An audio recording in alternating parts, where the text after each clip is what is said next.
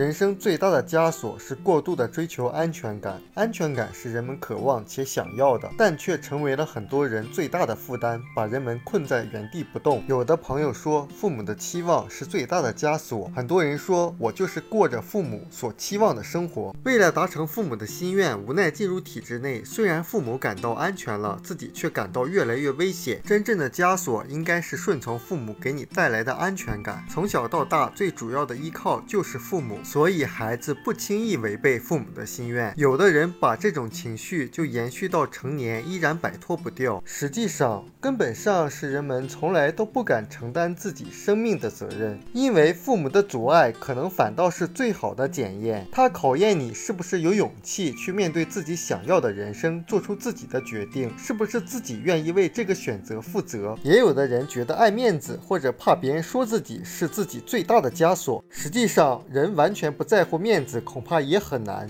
只要你能够控制在不阻碍自己进步的范围内就好。其实，过分在意别人的眼光，归根到底就是没有想清楚两件事哪个更重要。人为什么爱面子？为什么在意别人的眼光？就是希望在别人眼中有一个好的形象，能够给自己带来一种满足感。另一种带来满足感的方式，就是你自己取得进步、取得成绩。那别人眼中的好形象塑造起来并不难，说白了，这部分可以通过装来达到，消耗的时间短，实现起来也相对轻松。相比之下，真正的进步就没那么容易了。不光需要的时间长，而且困难也很大。人们对安全感的过度追求，隐藏在生活的很多方面。不管是读书的选择，还是另一半的选择，工作的选择，还是城市的选择，都有一个声音不断提醒你：万一失败了怎么办？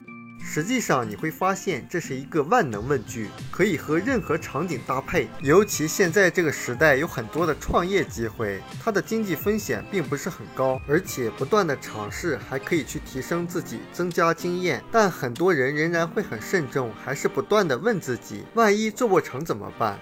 做不成，那你就还是现在这样吧，或者说最少比现在能够更聪明一些。有的人生活过得一塌糊涂，面对一个更好的机会或者更好的选择的时候，也是非常慎重，甚至还说别把我带沟里去。那你以为你现在在哪？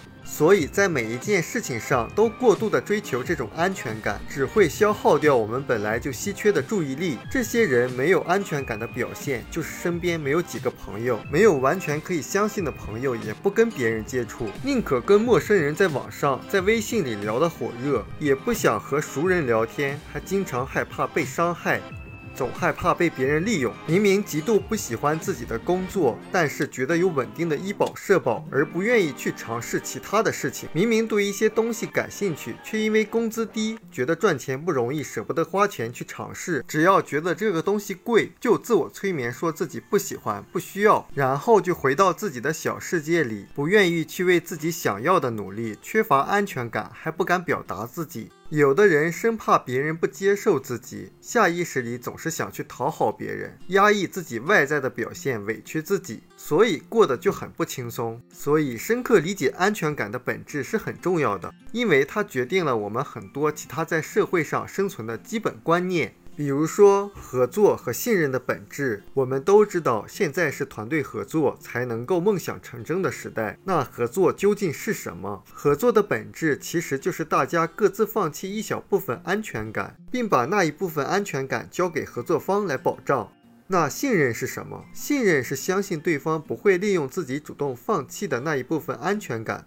所谓的缺乏安全感。其实就是不相信别人竟然可以不利用自己放弃的那一部分安全感，所以只能自己去百分之百的搞定，是不是很心力憔悴呀？所以一个缺乏安全感的人，如果你跟他合作，很难建立真正的合作关系，因为他很难去信任别人，包括婚姻中也是这样。我们书友会希望用十五年时间带动一亿人读书，改变思维，思考致富，和一千个家庭共同实现财务自由，快来加入我们吧！